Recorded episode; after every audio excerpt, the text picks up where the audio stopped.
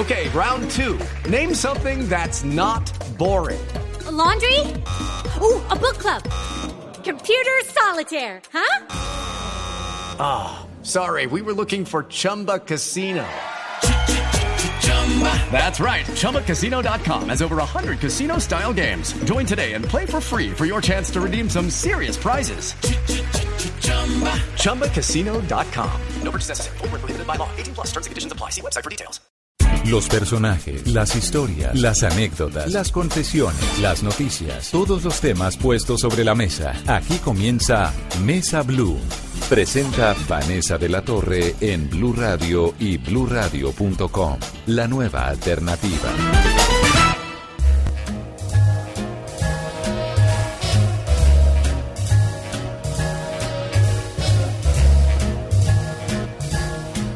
I've got you under my skin. I've got you deep in the heart of me. So deep in my heart that you're really a part of me. I've got you under my skin. I tried so not to give in. I've said to myself, this affair, it never will go so well. But why should I try to resist when, baby, I know damn well that I've got you under my skin? I'd sacrifice anything, come what might, for the sake of having you near. In spite of a warning voice, comes in the night and repeats, repeats in my ear. Don't you know, you fool, you never can win. Use your mentality, wake up to reality. But each time I do, just the thought of you makes me stop before I begin. Because I've got you under my skin.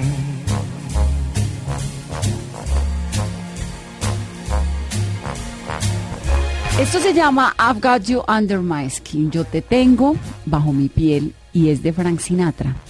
Pero resulta que Juan Carlos Coronel en lenguaje universal, él, que es un hombre universal, se ha inventado una versión de esta misma canción que suena como los dioses, como es él.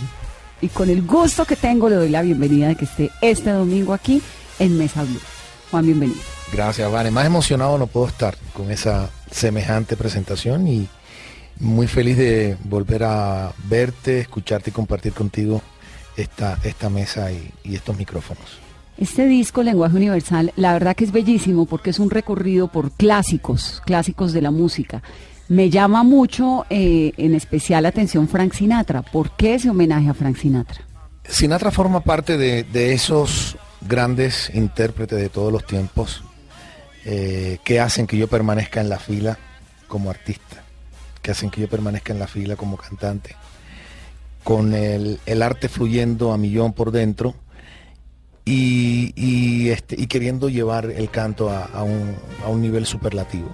Entonces es un inspirador, es un profesor de canto en casa, pero además que su obra me ha contagiado desde niño por la influencia de mi mamá, que escuchaba mucho Sinatra, escuchaba Ella Fitzgerald, escuchaba Billie Holiday, Aretha Franklin, Tony Bennett, todos estos grandes intérpretes del jazz de todos los tiempos y por supuesto Sinatra es algo así como el, el decano de, de, todos estos este, crooners. Y, este, y, a lo largo de tantos años me inspiró y me motivó a, mantenerme y hacer una carrera importante en la música. Y por eso es una manera de, de refrendar tantas condiciones y tantas eh, cosas que yo he venido aprendiendo a lo largo de tantos años, acumulando millas, acumulando horas de vuelo y, y, hoy estoy orgulloso de poder este, exaltar un poco su obra o digamos representar un poco la obra, el legado del jazz, de la raíz de alma y nervio de la raíz del jazz eh, norteamericano por primera vez versionado en español. Y así suena la versión de I've Got You Under My Skin de Juan Carlos Coronel. La vida y mucho más por tenerte cerca de mí. ¿Qué importa esa oscura voz? En sueños va y repite y repite al dormir. Esto es una ilusión que no puede seguir. Tiene su límite. Déjala y olvídate. Pero ahí estás tú, yo te veo y tú, tú me das razón de vivir. Yo te llevo dentro de mí. ¿Por qué a su mamá le gustaba el jazz? Cartagenera ella. Cartagenera, pero mi mamá, como buena melómana, pero como artista también, como cantante profesional del bolero, este era como el alimento de ella, era la manera de desconectarse de, la, cruda realidad de, de haber tenido una, digamos, una vida un poco difícil eh, en Cartagena, saliendo adelante, luchando y sacando a sus hijos adelante a través del arte, a través de la docencia. Pero básicamente con la música, este, mi mamá era inquieta porque la fundamentación de ella era con el bolero y se recreaba y se imaginaba y ella sentía, me lo confesó mucho tiempo después, que a través también del jazz y de todos estos cantantes había una conexión muy, eh, muy directa y había un camino muy directo con el bolero.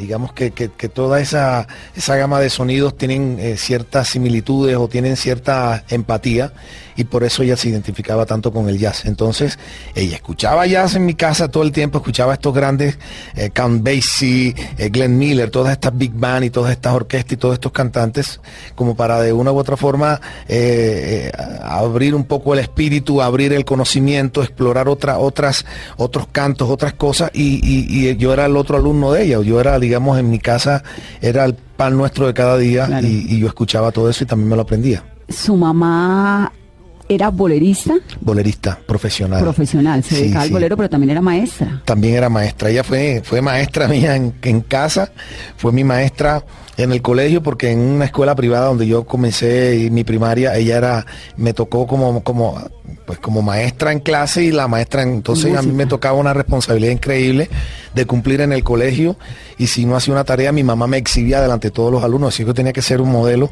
Claro. y todas las jornadas culturales y los actos culturales, el hijo de, de- de la señora Mercedes era el que salía a cantar. Entonces, este, con mi mamá tengo una conexión y mantengo una conexión muy fuerte. ¿Cuántos Este, hermanos? mi- mis, mis hermanos me recriminan porque yo nunca hablo de mi papá. Yo orgullosamente hablo de mi papá, pero como siempre me están preguntando por arte y quien respiraba y transpiraba arte todo el tiempo era mi madre y, me mantenía mucho con ella, aunque con mi papá una relación hermosa. Mi papá también eh, un espíritu artístico, con buena voz, pero la profesional era mi mamá. Tengo tres hermanos más. ¿Y los hermanos también resultaron artistas? Sí, sí, mi hermana mayor, tengo una hermana mayor que vive en Estados Unidos, todos viven allá en Estados Unidos y, y todos tienen esa vena artística muy fuerte, muy arraigada, tienen muy bonitas voces. Mi hermana pues este está dedicada a otras cosas, eh, a, de realtor, como dicen en Estados Unidos, es vende propiedades, etcétera, y Finca también raíz. y también es higienista dental profesional que trabaja en una de las clínicas más importantes de la Florida. Tengo mi otra hermana que maneja una agencia de viajes y tengo otro, mi, mi hermano que, que maneja computadoras, etcétera, y que tiene un conjunto vallenato y tiene un grupo. Entonces, todos están Todos muy ligados con la música, todos son músicos. Bueno, Juan Carlos, usted comenzó muy chiquitico. Se ganó un intercolegiado por allá cuando tenía cinco o seis años. Sí, ¿Cómo siete fue años. eso? Siete años. Siete años. Bueno, antes del co- intercolegiado, bueno, no, primero el intercolegiado, este, un día estaban haciendo como un examen de, de, de actitud. Usted era del coro del colegio, me imagino. Yo no era del coro del colegio, Vane, fíjate, yo, yo, yo era un, yo, ya yo tenía mis conocimientos y venía con esa información y la pasión por la música y sabía que cantaba muy bien, pero nunca antes había podido mostrar las dotes, mis dotes artísticas musicales. Y recuerdo que, en- este, cuando eh, un día en el colegio salgo de la escuela pública a un colegio privado y, estaban escogiendo a los diferentes salones la gente que tuviera manifestaciones, los chicos que tuvieran manifestaciones artísticas, en la actuación, en la poesía, en el canto. Y este, cuando me tocó a mí por lista, que me, me, me llevan a un salón con un profesor con una guitarra, yo era eh, como el séptimo de la lista, yo, el coronel, eh, entonces me llevaron. Cuando yo canto, que abro la boca y canto, que no recuerdo exactamente qué canté, creo que fue un bolero. El- el guitarrista, el, el profesor de música, cuando yo llevaba eh, unos cuantos compases, como 20 segundos cantando, El tipo paró la guitarra, me cogió de la mano, entró al salón y le dijo, bueno, este es el cantante del salón. Aquí no hay nada más que hacer, no quiero escuchar los otros. Ahí, este, eso fue un momento eh, importante para mí y desde ese entonces representé al colegio y siempre me, me ganaba los concursos intercolegiados.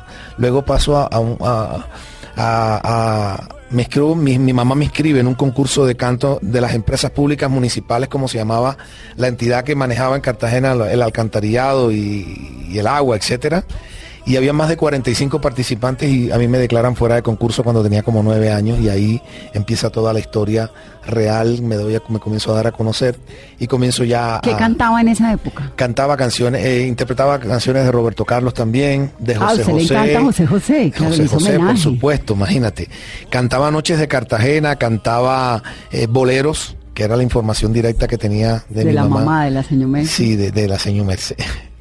Bueno, y se terminó convirtiendo en el niño pequeño, que era el gran atractivo de los yates, de los barcos que llegaban a Cartagena. ¿Lo contrataban chiquitico o usted iba y sé cómo era la historia? La historia es que este señor Amin Díaz, a quien le profeso un cariño, ya hace mucho tiempo, hace tiempo falleció, es él el dueño de estos yates turísticos que hacían un recorrido entre Cartagena, Boca Chica, las Islas del Rosario. Un día me escucha cantar y le dice a mi papá, yo quiero que él se presente para que los turistas lo vean y se dé a conocer. Y resulta que voy como a una prueba un domingo, ¿Nueve años? ocho años, entre ocho y nueve años más o ¿Qué menos. tal uno a los ocho años encontrar, encontrarse uno de este muchachito de Me ocho años cantando? Porque además es que la voz desde siempre se sabe cómo es. Sí, así es, así es. Además, y, y- y en mi casa, este, siempre eh, mi mamá me trataba de cuidar, que no gritara, que no abusara de la voz.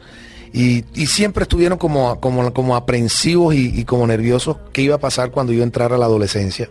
Porque muchas veces la transición, sí, la transición es tenaz. y Hay unos que, hay unos que no, que, que finalmente no pueden Mm. desarrollar el aparato vocal y se quedaron, eh, o sea, le- les cambia la voz y nunca más pueden ah, o afinar o, o- o- o colocar la voz o, desarrollar el canto. Entonces, tenían esa como ese miedo. Pero los domingos mi papá un día me lleva de la mano, me llevan los yates de Alcatraz sin ensayar, y había un grupo y en el trayecto me comenzaron a hacer como una especie de prueba. Y ese, a raíz de eso, de, la, de mi presentación en ese trayecto domingo entre Cartagena y, y Boca Chica, el señor eh, Amin Díaz se volvió loco y me contrató. Entonces yo era el que animaba la ida y el regreso todos los domingos de los yates y así me comencé a dar a conocer en la prensa local, en el medio artístico, en los lugares públicos y ya desde niño mi papá cobraba por mí. Claro.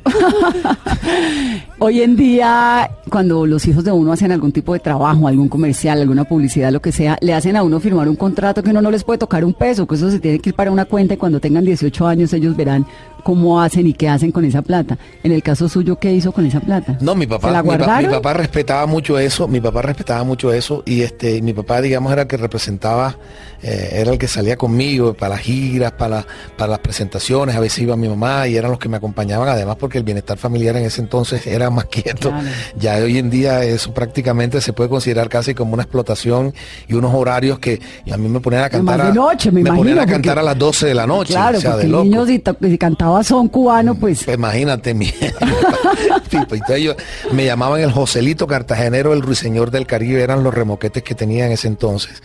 Y había un periodista también importante, Napoleón Perea Castro, que ha sido el narrador deportivo de, de béisbol y de boxeo más importante en la historia de este país, compadre de mi papá y que era uno de los que más también me ayudó a promocionar y me apoyó mucho desde un inicio. Un periodista también importante de Cartagena, Edgar García Ochoa Flash, que hoy reside en Barranquilla también, eh, es como uno de esos padrinos que, que- se enamoran del talento y que de manera incondicional comienzan a, a apoyar y a creer en ti. Y estos han sido como los ángeles que yo he tenido en todo este, en todo este devenir, en toda esta carrera por tantos años. He vivido tantas experiencias.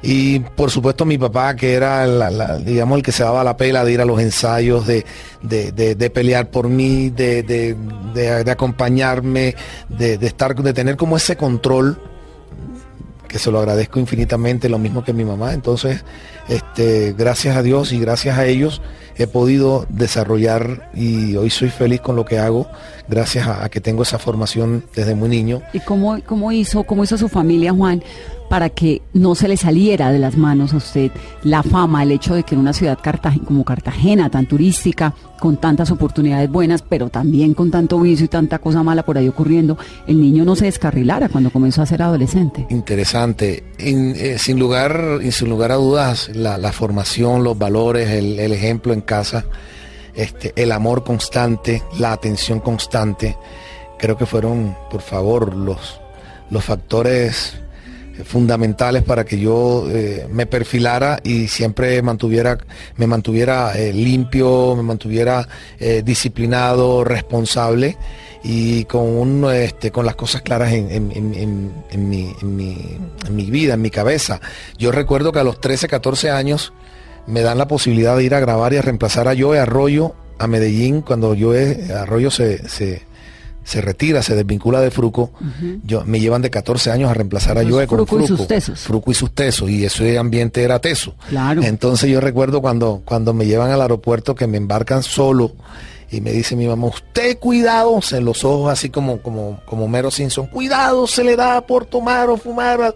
Entonces, eh, eh, ¿Cuántos años tenía? 14 años. Claro, es que muy 14 años. peladito. Y yo llego solo, me recogen en el, en el Olaya Herrera, Isaac Villanueva, el director artístico de, la- de, la- de Disco Fuentes, y, a, cinco minutos de Disco Fuentes en Guayabal quedaba Disco Fuentes, y, y de- desde el aeropuerto quedaba Disco Fuentes. Yo llego a Disco Fuentes de 14 años, y me parecía mentira tener, encontrarme a Saoko, a Fruco, a todos estos grandes músicos que yo admiraba y veía en las carátulas y que yo iba a formar parte de su universo. Porque yo de todas maneras voy con la concepción que voy a interpretar boleros, que voy a cantar baladas. Y me dijeron, olvídate de eso, bájate. de la Salsa nube, aquí y es dura. salsa y Como- candela. Entonces, este, siempre tuve las cosas muy claras y por supuesto muchos, que no voy a dar nombres, me ofrecían. Me ofrecieron droga abiertamente. Claro. Y este, y jamás se me dio siquiera por ¿Nunca probó? experimentar. Na- Jamás, jamás. En esa Nunca. época, en esa época, ¿esto era qué año? Año 80, y, 80 81. Bueno, ahí. era una época de cocaína durísima. Y de marihuana y de todo, y de sí. todo pegado, de- sobre todo a la salsa. increíble. Yo que soy caleña y sé perfectamente, digamos, cómo es la historia de la salsa y lo que pasa Sí, con la total, música. El ambiente- escenario era fuerte, era pesado. pesadísimo. Y yo te puedo garantizar mirándote a los ojos, como lo puedo hacer con cualquier colombiano, con, con cualquier persona, que en la vida se me dio por- ni por probar, ni por experimentar, ni por curiosidad siquiera. ¿Por qué? Porque, el, porque yo sentía que yo tenía arte y que no lo necesitaba y porque en mi casa nunca había eso. Y porque yo me paraba un escenario a cantar con tal naturalidad que yo no necesitaba artificios y que eso no me llamaba la atención y que yo sabía, de todas maneras uno a los 13, 14 años muy poco puede decantar cómo es la cosa, ya uno pues tiene uso de razón y uno ya es consciente de muchas cosas, pero, pero muchos se quedan en la probada. Claro. Yo digo, no, yo no necesito esto, ni licor, ni nada de eso. Y me he mantenido limpio durante toda mi vida hasta la actual. En la actualidad jamás, ni, licor, ni, ni nada de eso. ¿Cuánto tiempo estuvo con Fruco? Con Fruco tuve dos años. Dos años, dos años y tanto que grabé con él un álbum que se llama Fruco el Genio, grabé con Latin Brothers, grabé con Afro Sound y ahí surge la posibilidad cuando estaba a, a puertas de cumplir 17 años de grabar con, con un cartagenero también que hicimos una dupla interesante, hicimos yo diría que historia en la música tropical colombiana con Víctor del Real el Nene y surge a los 17 años ese éxito Patacón Pisado, que es un éxito, eh, podemos decir casi que continental. Nos recorrimos muchos países de América y en Colombia tuvo una contundencia que, que hoy que hoy eso forma parte, es como un tatuaje, eso no se puede quitar nos nunca. priva, todavía oímos pata- patacón pisado, Sí, pisado, y sí, toca pararse a bailar. Total, total. Y este, y para mí, y para mí, de pronto estoy en un show de boleros y cantando, y alguien se para y dice, hey, patacón pisado. Entonces, y forma parte de mi historia de la cual me siento plenamente orgulloso, además, porque yo me encuentro con ese éxito, este repentino, con ese éxito avasallador a la, a la edad de 17 años, de 17, 17 años y cualquiera se vuelve loco.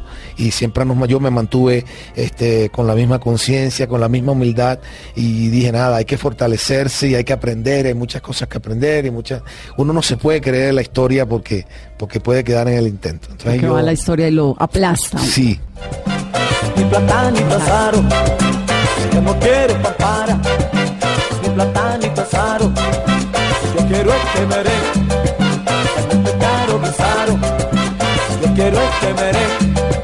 Es mi pecado guisaro, y pata con pisao, y pata con pisao, y pata con pisao, y patacón pisao, pisao.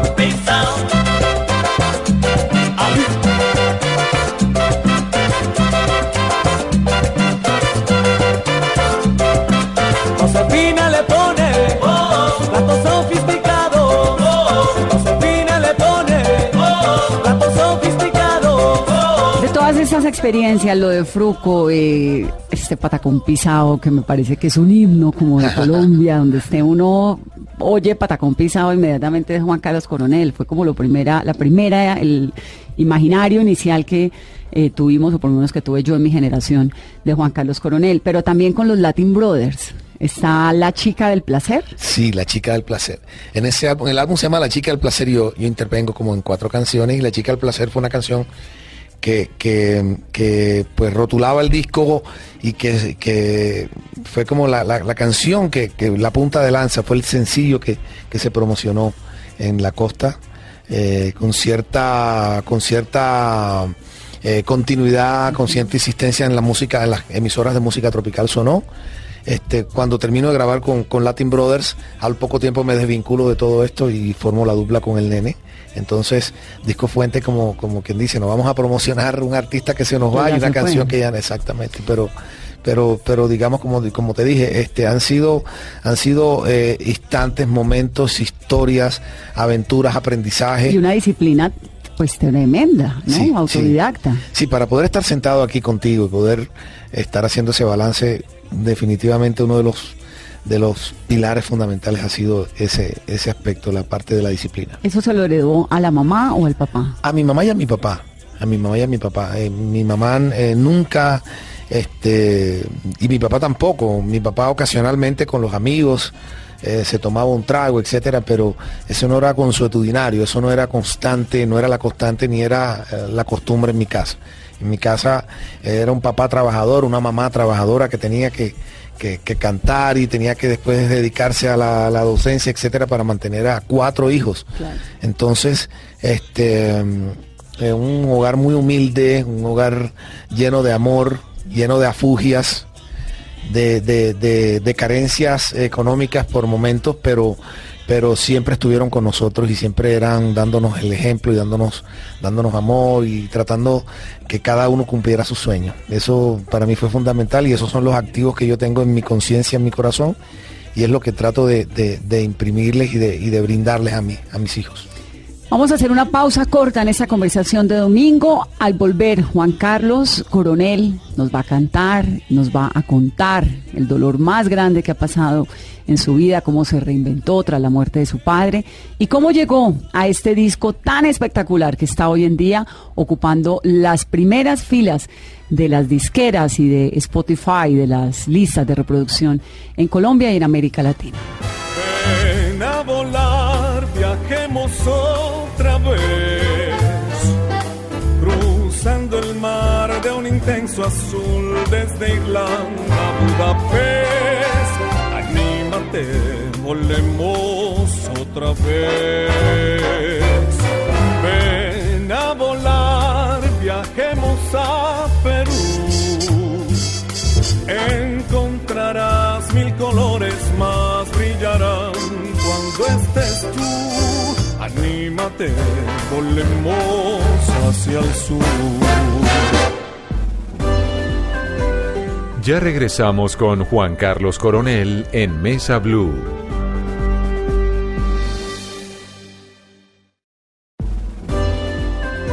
Continuamos con Juan Carlos Coronel en Mesa Blue.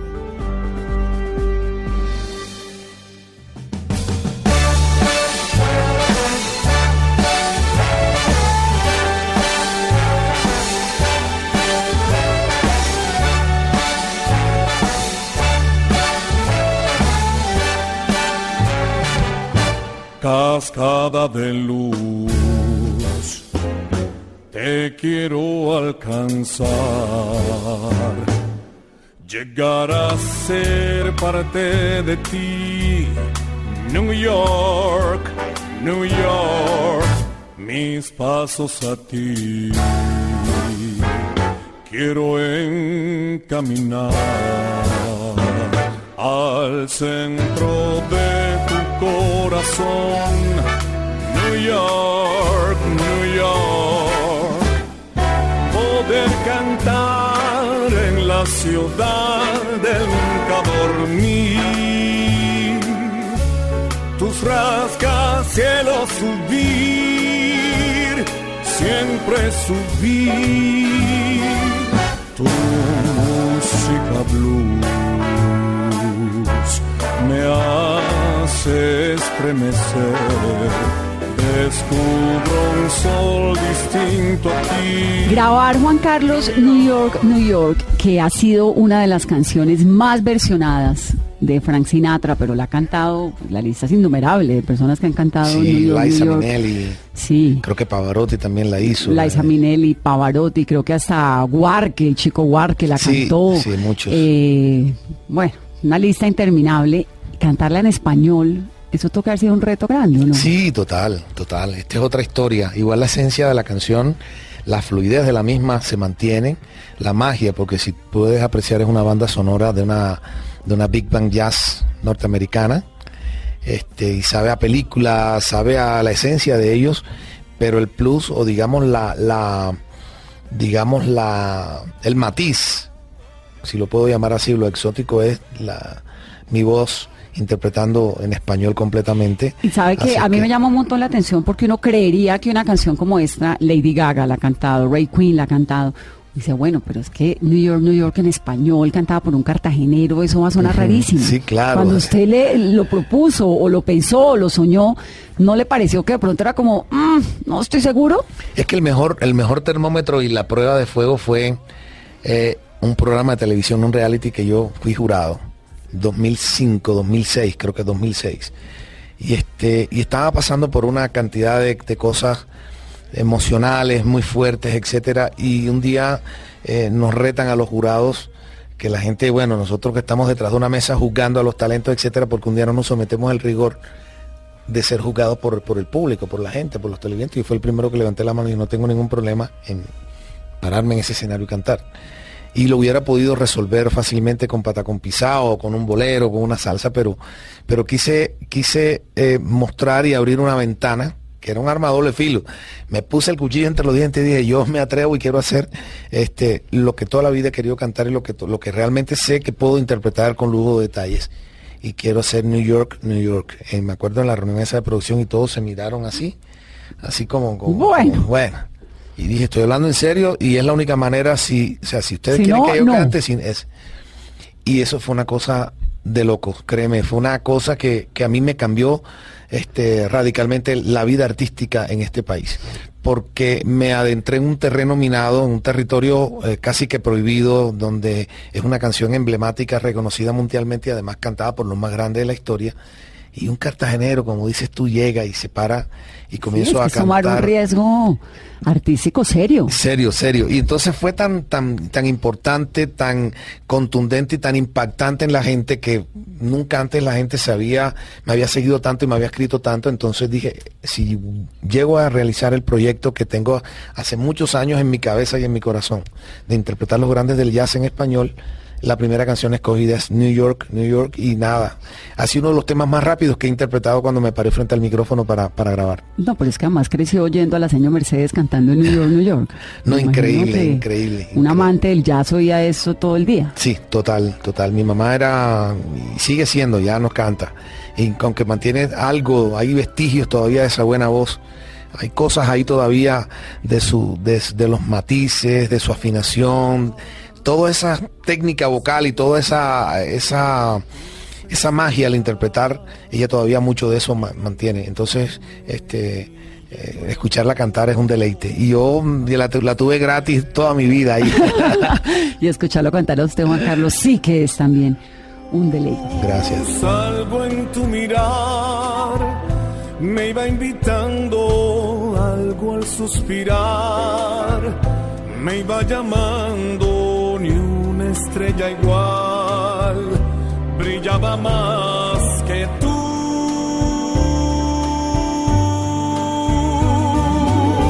En la oscuridad, tú y yo jugando a solas en la oscuridad, desde el momento en que tu boca me empezó, todo comenzó. Roce de tu piel me convertí en tu amante fiel y Hay un desde episodio vez- que es muy triste, que es la muerte de su papá. ¿Hace cuánto murió? Eh, 12 años será. Hace 12 años. 12 años, 2005. Pero coincide con un episodio de la felicidad de su vida, que es el nacimiento de su hijo. Sí, mi papá, mi papá muere un 18 de junio de 2005. ¿De qué murió? Mi papá, este, de setenta y tantos años, estaba feliz porque le había llegado a la residencia, ya le había llegado a la residencia para irse a vivir porque todos mis hermanos vivían allá y se iba con mi mamá a vivir a. Estados Unidos y se fue donde un primo a celebrar que lo invitó a comer empanadas, un primo en cartagenero, un cartagenero, un primo mío, un primo de mi papá, perdón, que, que es famoso haciendo empanadas y todo en su casa. Entonces mi papá se fue un domingo a, a- que lo invitó, vente y te comes unas empanadas acá y hablamos y, y lo atropelló una moto. Ay, no, qué tristeza. Una mototaxi se subió al andén, que estaba mi papá en el andén, se lo llevó, mi papá cae inconsciente, pues cae, se golpea la cabeza, llega a la clínica, yo estaba en Barranquilla llegando de un viaje y me vine a Barranquilla, a Cartagena de una. Este, llegó a la clínica, ya mi papá estaba consciente, etcétera, y hubo una cantidad de negligencias, eh, eh, nunca le hicieron TAC, nunca le hicieron, eh, lo vieron bien y a la semana de estar en recuperación se le, eh, se le, se le explotó un, bueno, Un coágulo. un coágulo y muerte cerebral. Entonces eh, fue una cosa intempestiva, una cosa este, sorpresiva que nos maltrató y una cosa que yo no alcancé, digamos, a asimilar tantas cosas que estaba viviendo porque estaba también la ilusión que en esos días mi esposa estaba embarazada de mi segundo hijo de Daniel. Este, y, y entonces ese contraste de, De la vida y la de muerte vida y la que se muerte. Se la muere mi la papá y mi, pap- y mi hijo nace un 9 de julio. Este, entonces todo transcurrió tan, no estaba yo en el duelo de mi papá cuando, cuando recibo a mi hijo. Entonces una cantidad de, de cosas que, que- que, digamos me, me- me maltrataron mucho. Ya me Nació el me he hijo, acostumbrado, nace mi que hijo. fue también como un bálsamo, ¿no? Como una, una razón. Los hijos siempre- terminan siendo Sí. siempre una razón para uno levantarse al otro día a trabajar. Sí. ¿Y cómo es ese niño? Eh, Daniel es un niño de lo dulce, Tiene el talento de- suyo. de demasiado amoroso, empalagoso y un talento, yo creo que es el que más está impregnado de ese talento. Además porque eh, a los 11 años eh, tener el oído educado, el oído eh, como condicionado de manera positiva para recibir la música, se sienta frente a un piano y tiene una facilidad.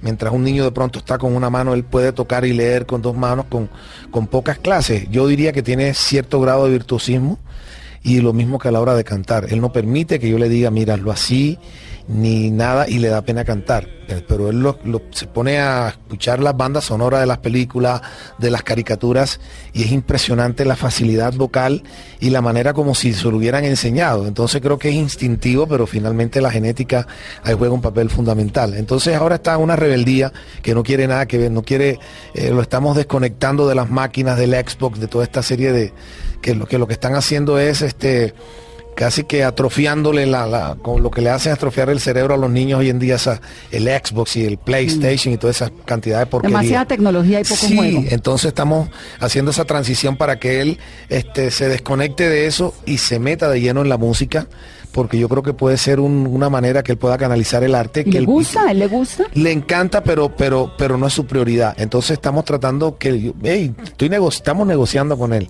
Vamos a darte tanto tiempo aquí, tanto tiempo acá, pero es un hecho que le estamos y lo vamos a desconectar de las máquinas esas. Ya estamos en ese proceso. este, entonces, este, mm, siente la música de una manera eh, eh, distinta. Uno sabe que, uno sabe que hay arte y que hay talento ahí. Ahora estoy impresionado con Isabela la chiquitica. ¿Cuántos hijos tiene? Este, como dice Poncho Zuleta. ¡Ay, no! mentira, mentira. No. Yo tengo, yo tengo cuatro hijos de mi primera relación. Tengo una niña de 23 años que vive en Cartagena. Este, Catherine, una hermosa niña, inteligentísima también. Le gusta la música, pero, pero le gusta escuchar la música. Digamos, ella de pronto tiene eh, las fortalezas por otro lado. este, y Juan Camilo, mi primer hijo de mi, de mi primer, único y último matrimonio. Este tiene, acaba de cumplir 18 años. Ese es el mayor después de Isabel. Él es el mayor, el, vive el en mayor de Estados- ese segundo El matrimonio. mayor de mi segundo matrimonio. Sí, es, tiene 18 años, mide 1.95, está inspirado en el, en el deporte y, y también es un talentoso.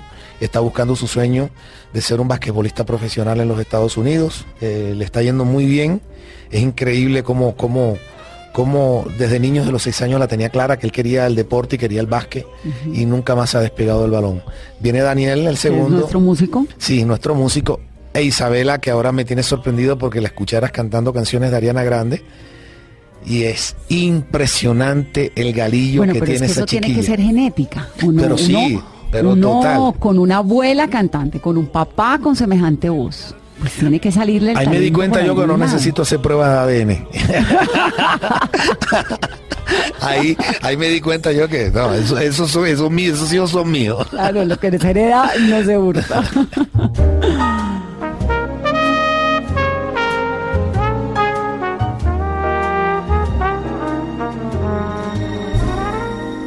Dame el beso que imagino y escribiré un camino andando junto a ti. Vida, regálame por fin el beso que imagino. El beso que imagino se llama esta canción, que la voz de Juan Carlos Coronel suena maravilloso. Me bastaron 30 largos años para que mi verdad se hiciera realidad.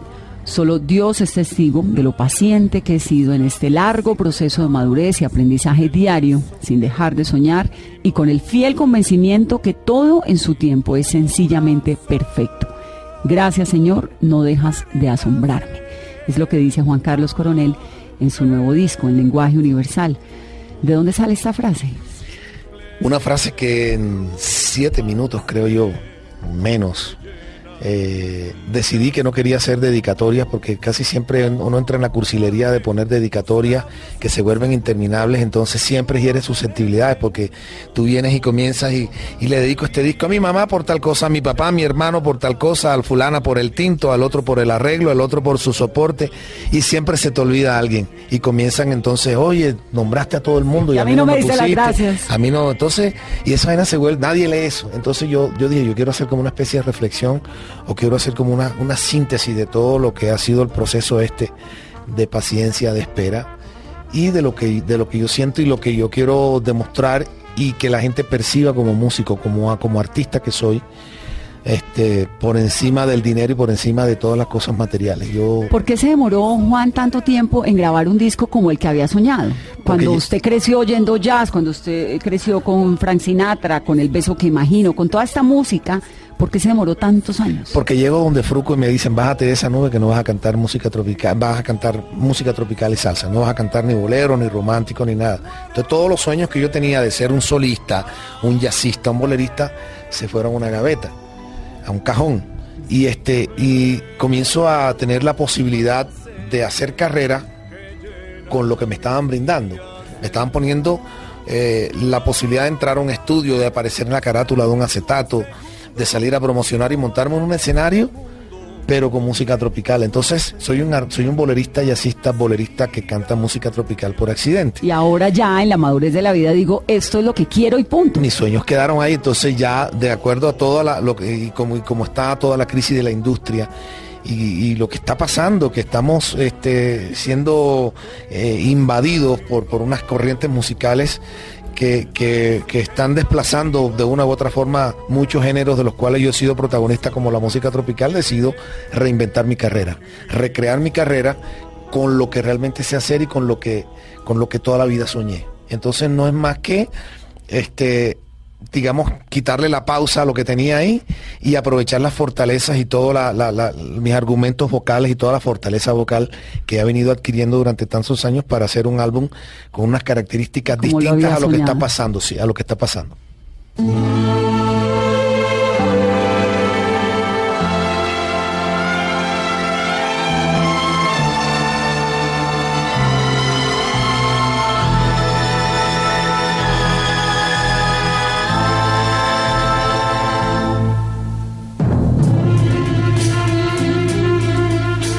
Espera, Aún la nave del olvido no ha partido.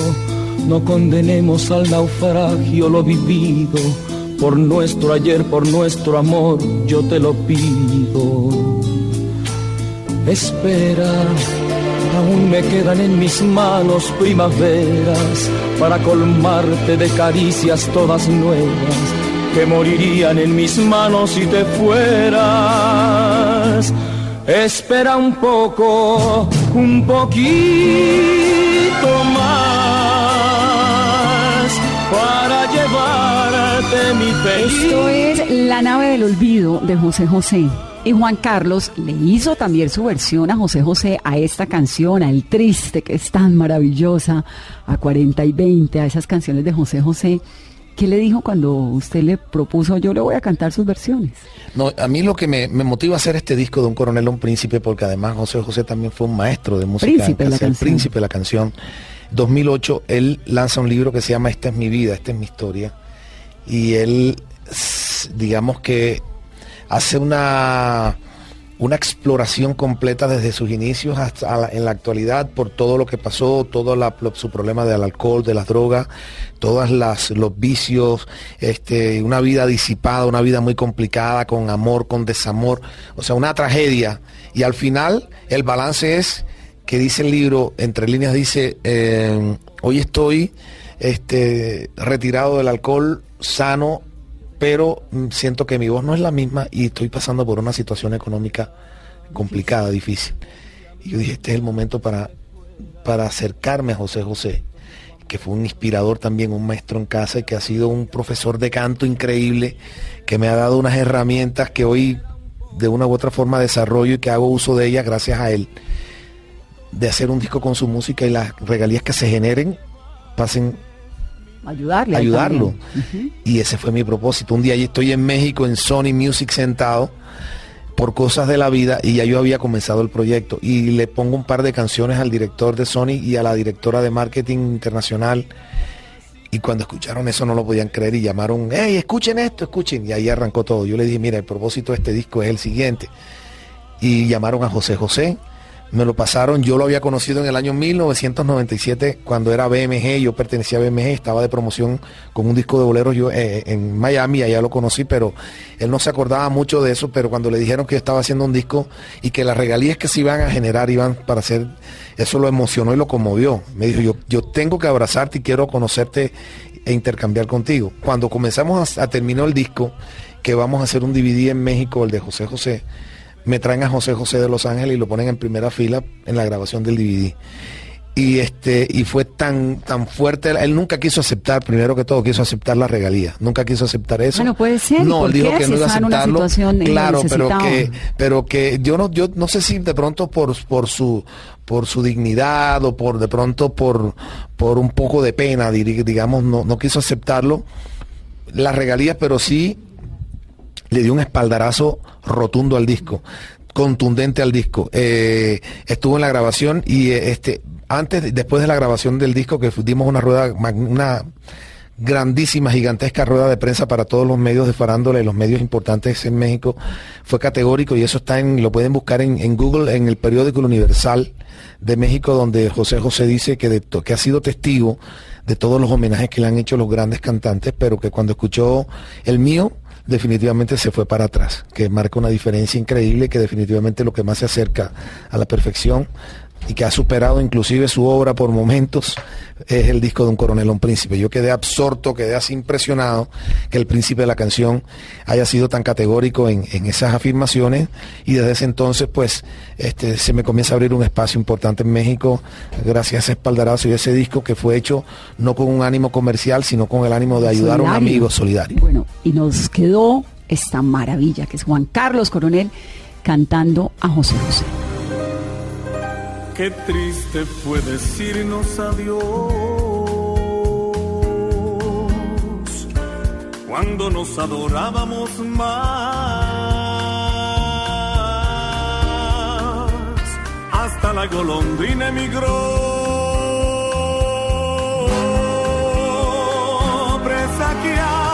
el final.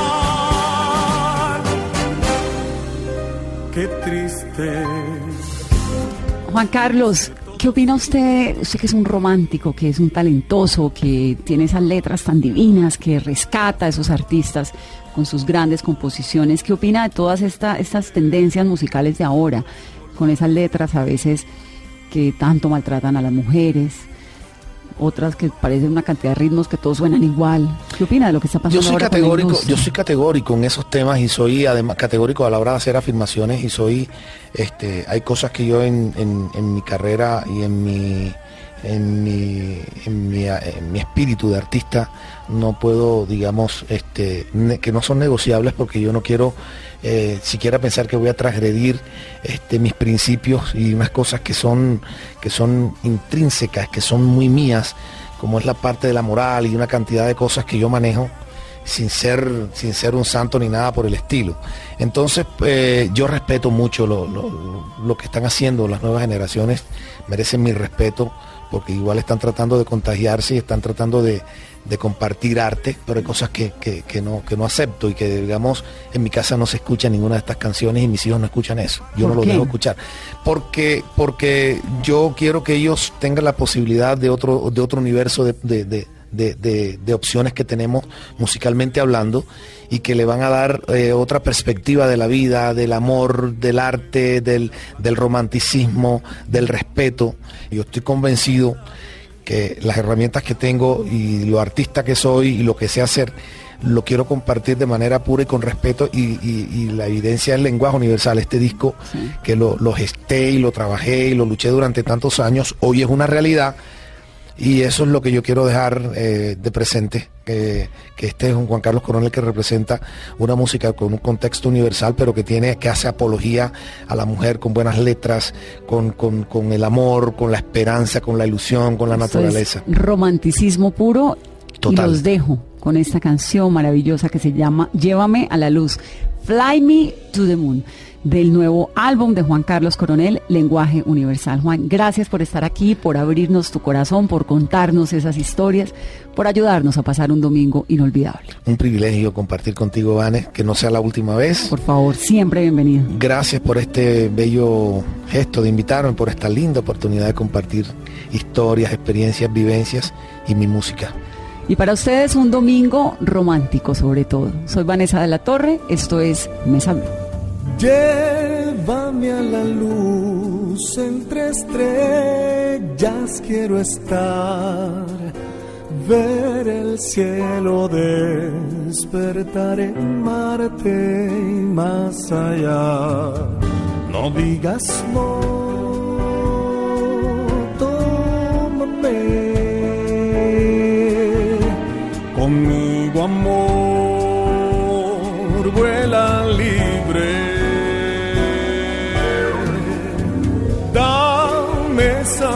que me ilumine de emoción, esa que me encienda para siempre el corazón.